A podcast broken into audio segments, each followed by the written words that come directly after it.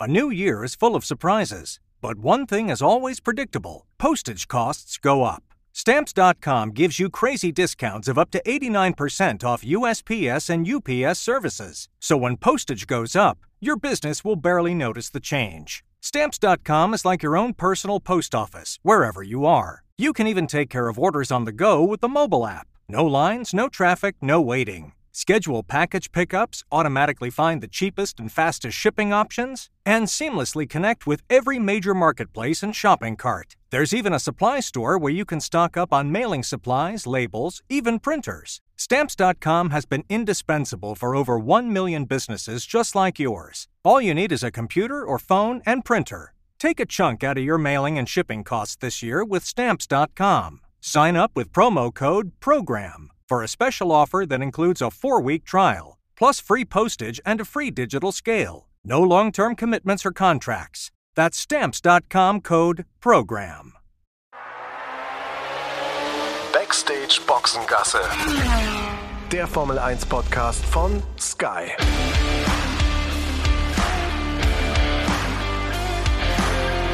Mit Sascha Roos, Peter Hardenacke und Sandra Baumgartner.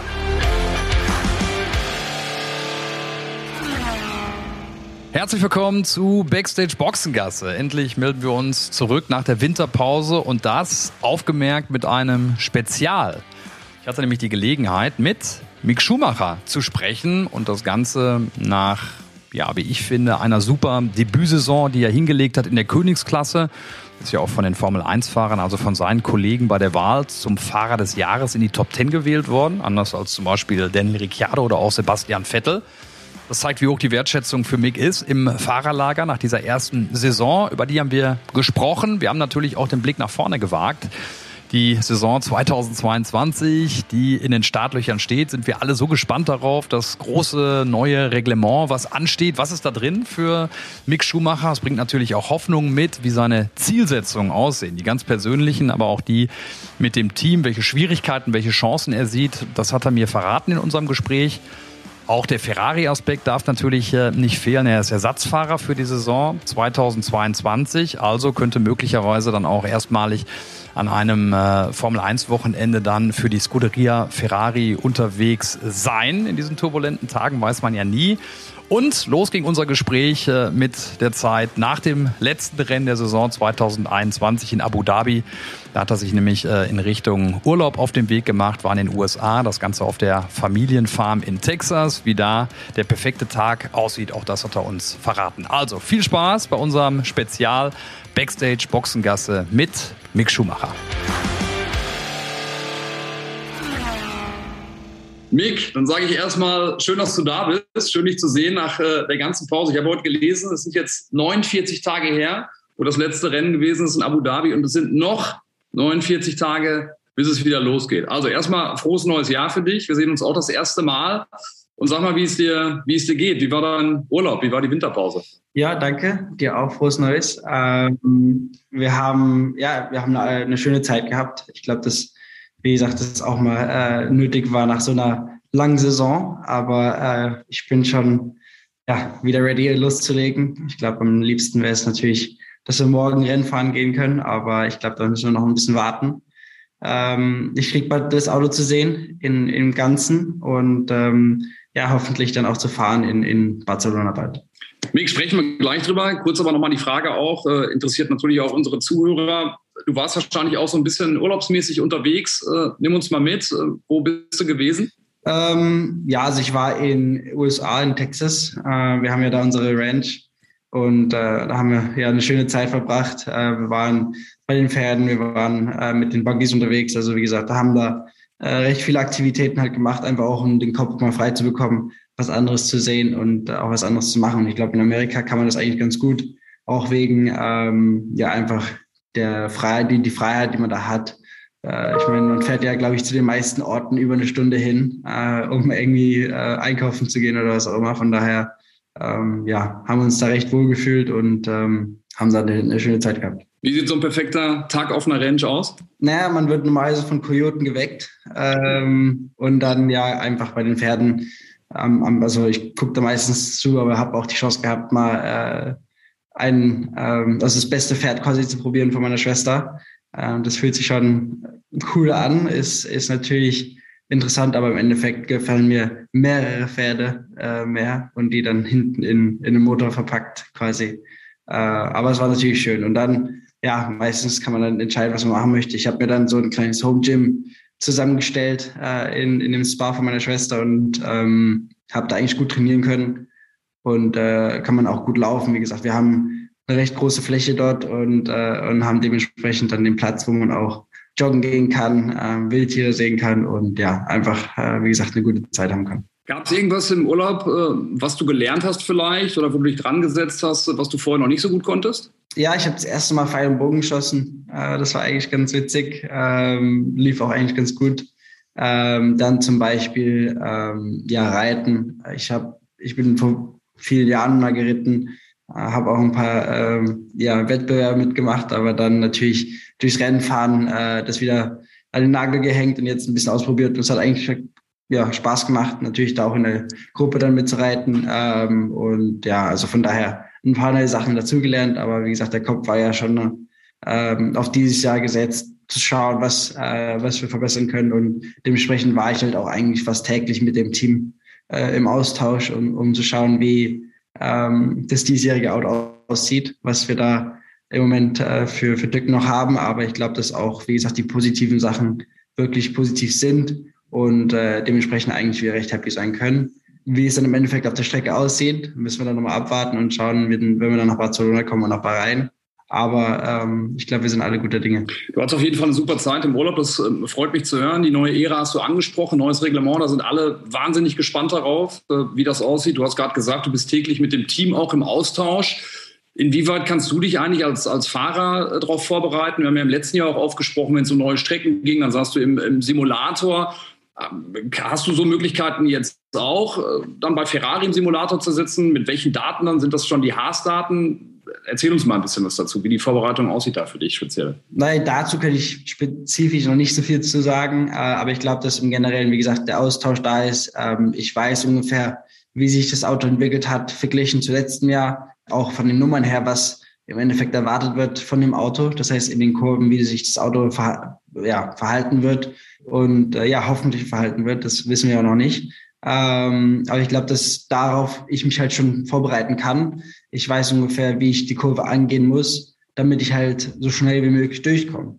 Ähm, und äh, wie gesagt, das kann ich dann halt erst ausprobieren, wenn es dann soweit ist beim, beim ersten Test.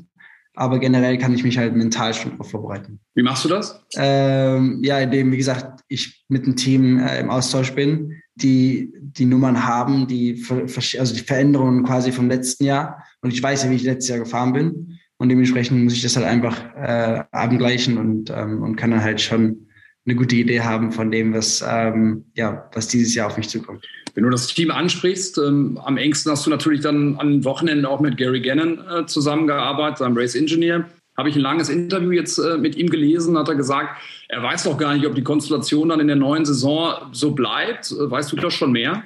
Ähm, also bei uns verändert sich jetzt so großartig nichts. Äh, wir haben ein paar Mechaniker, die sind gegangen ein paar neue, die dazugekommen sind, aber ähm, Gary und, und Mike und Ed bleiben, also wie sie sind. Also das ist schon mal auf jeden Fall eine gute Nachricht. Ähm, dieses neue Konzept, was es da geben wird, dann auch ähm, vom Auto her, was schätzt du, was wird die größte Änderung sein? Kann man das, kann man das in Worte fassen jetzt, jetzt vor Saisonbeginn schon? Ja, also ich glaube, es wird auf jeden Fall etwas steifer werden. Das Auto wird äh, ruckliger, äh, ruckliger werden zu fahren. Ähm, wir haben die kleineren Reifen, also größeren Reifen, aber die, die kleinere Sidewall, welche dann das Auto nochmal komplett steif machen werden oder nochmal steifer werden. Von daher wird vom Fahrstil auch sich ja recht viel ändern. Und ähm, da muss man sich halt neu dran gewöhnen. Aber im Endeffekt habe ich auch die Erfahrung gemacht in der Formel 2, äh, wo man von einem 13 Zoll auf einen 18 Zoll gegangen ist und dementsprechend weiß ich ungefähr, was auf mich zukommt. Ähm, aber ich glaube, dass der Formel 1 Auto oder das Formel 1 Auto sich nochmal anders anfühlen wird, weil eben ähm, das Auto komplett neu ist. Also es ist quasi gemacht für diesen 18 Zoll, wohingegen der Formel 2 äh, für einen 13 Zoll gebaut worden ist, aber dann halt umgebaut worden ist in einen 18 Zoll. Also könnte dir die Formel 2 Erfahrung dann auch helfen. Das hast du auch ähm, vor der letzten Saison schon mal gesagt, als wir uns in München äh, getroffen haben, kann ich mich ähm, gut daran erinnern.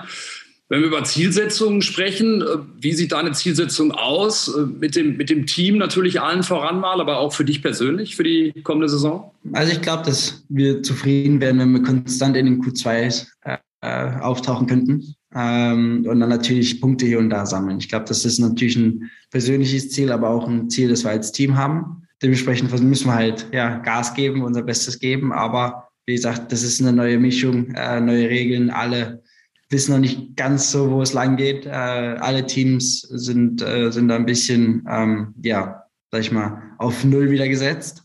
Und äh, hoffentlich kann das uns dieses, diesen kleinen Vorsprung geben über die anderen, äh, weil wir halt so früh angefangen haben damit. Auf einer Skala von 1 bis 10, 1 äh, sehr schlecht, 10 sehr gut. Äh, wo würdest du dich ansiedeln für die letzte Saison? Welche Note würdest du dir da geben?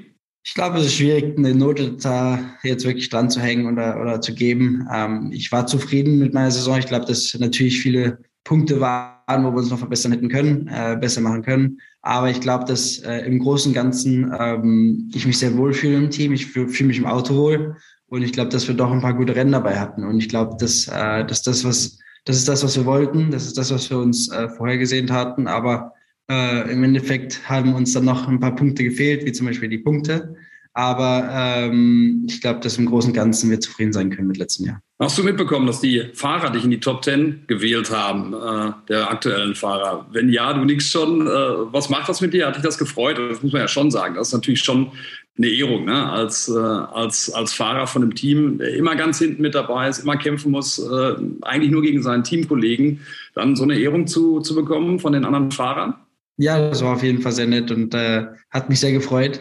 Äh, ich glaube, dass, dass ich sowas ehrlich gesagt nicht erwartet hatte. Aber ähm, ich mich natürlich darüber freue und, und ja, es mir auch irgendwo einen Boost gibt für dieses Jahr nochmal, um, um mich nochmal ja, zu behaupten und zu zeigen, was ich wirklich kann und dann hoffentlich auch mit einem, äh, mit einem schnellen Auto. Jetzt kommt das Jahr zwei äh, von Mick Schumacher in der gleichen Serie. Das ist ja immer äh, nochmal deutlich besser gewesen als äh, das erste. Gerade schon mal mit dir auch darüber gesprochen, so über die, die Zielsetzung.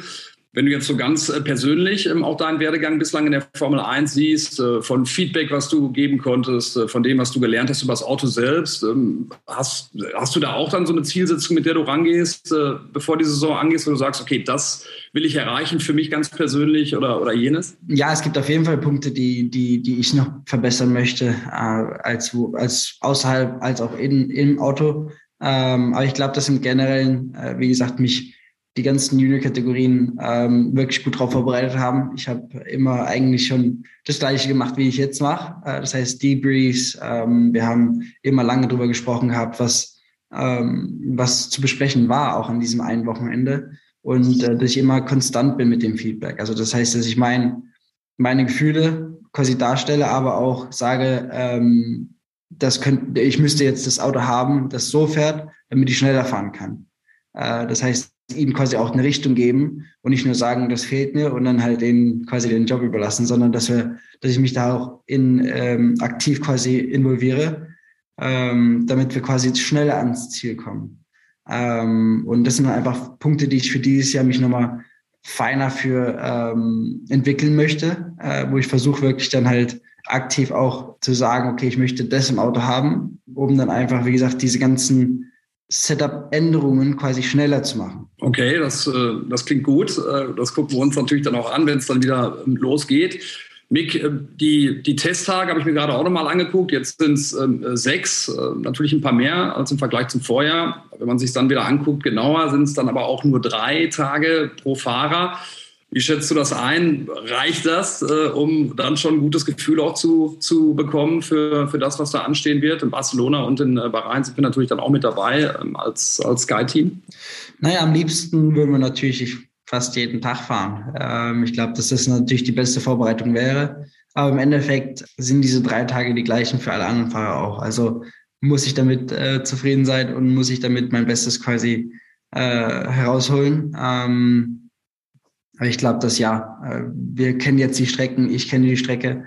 Ähm, ich weiß, was, was auf, immer auf mich zukommt, auch am Wochenende. Das heißt, dieses ähm, Rookie-Feel wird wahrscheinlich nicht mehr da sein, sondern ähm, ich fühle mich quasi ja, mehr als Teil der Formel 1 als jetzt gerade neu reingekommen. Man hatte den Eindruck auch in der letzten Saison, auch als, als Nebenstehender oder als Journalist dann in dem Fall, dass du dann auch immer mehr diese Rolle als Teamleader angenommen hast. Das äh, habe ich zumindest so empfunden, von deinem Auftritt dann auch äh, so außerhalb von dem, was wir wahrnehmen konnten, aber auch von den Bildern, die wir zum Beispiel auch aus der Box gesehen haben, dass du immer zu den Mechanikern gegangen bist, äh, egal äh, wie das Ergebnis auch ausgefallen ist. Wie schätzt du die Konstellation in der Saison auch ein, auch mit Nikita?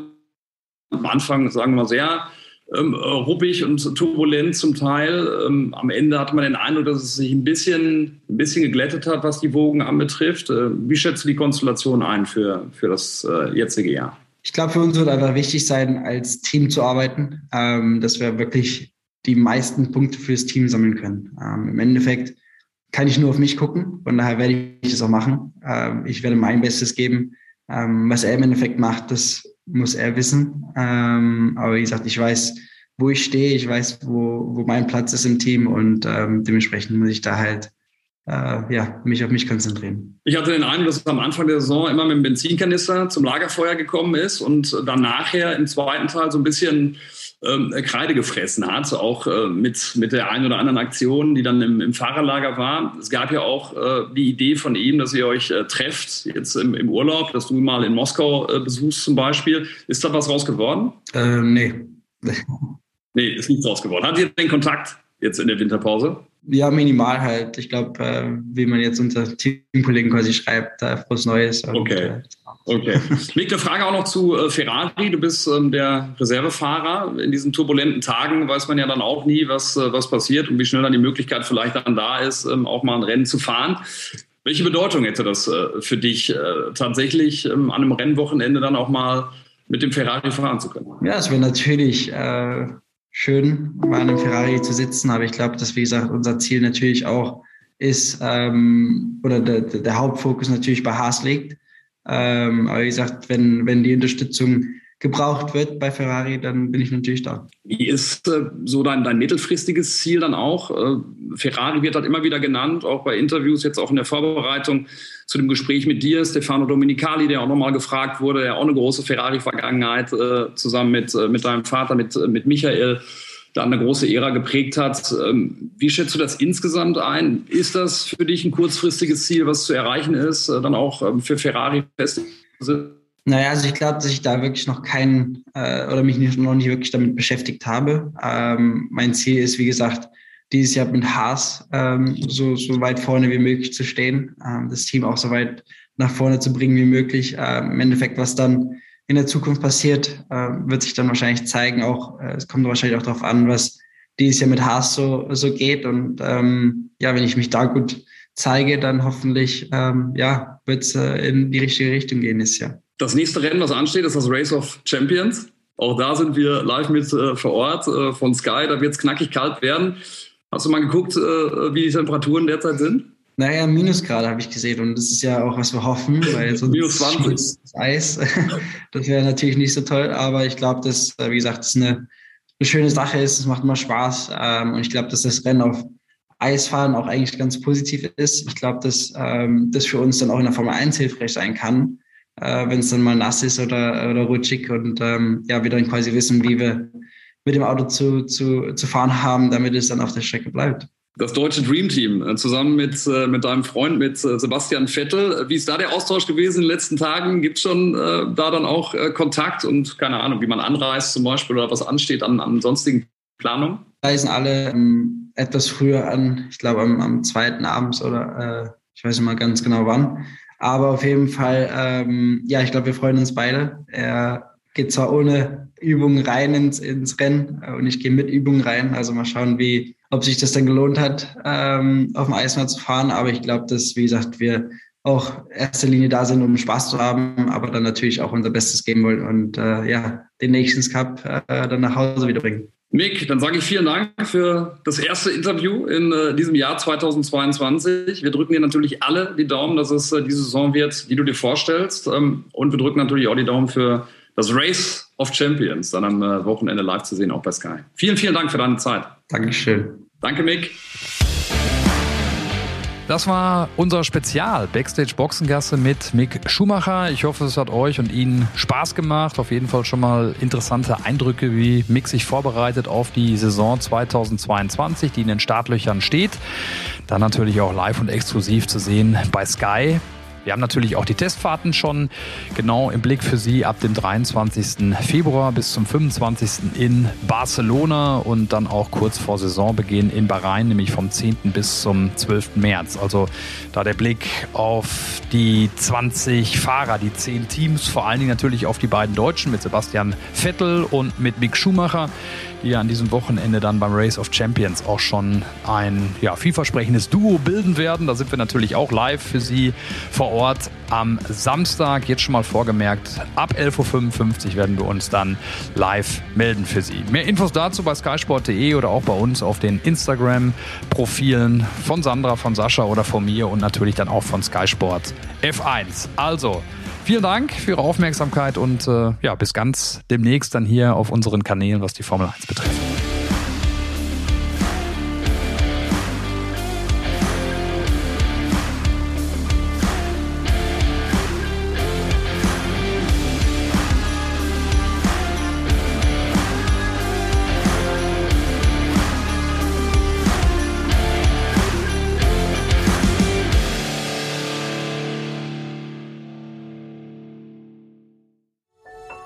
War eine Produktion der Podcast-Bande.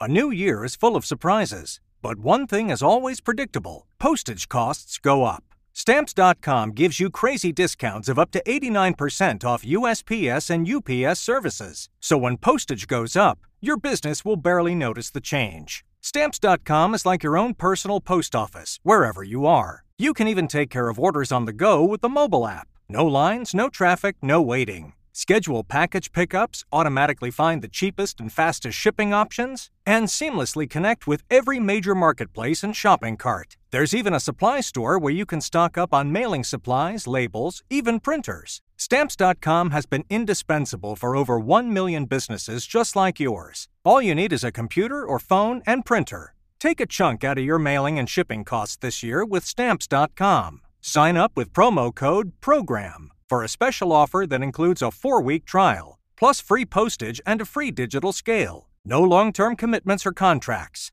That's Stamps.com code PROGRAM.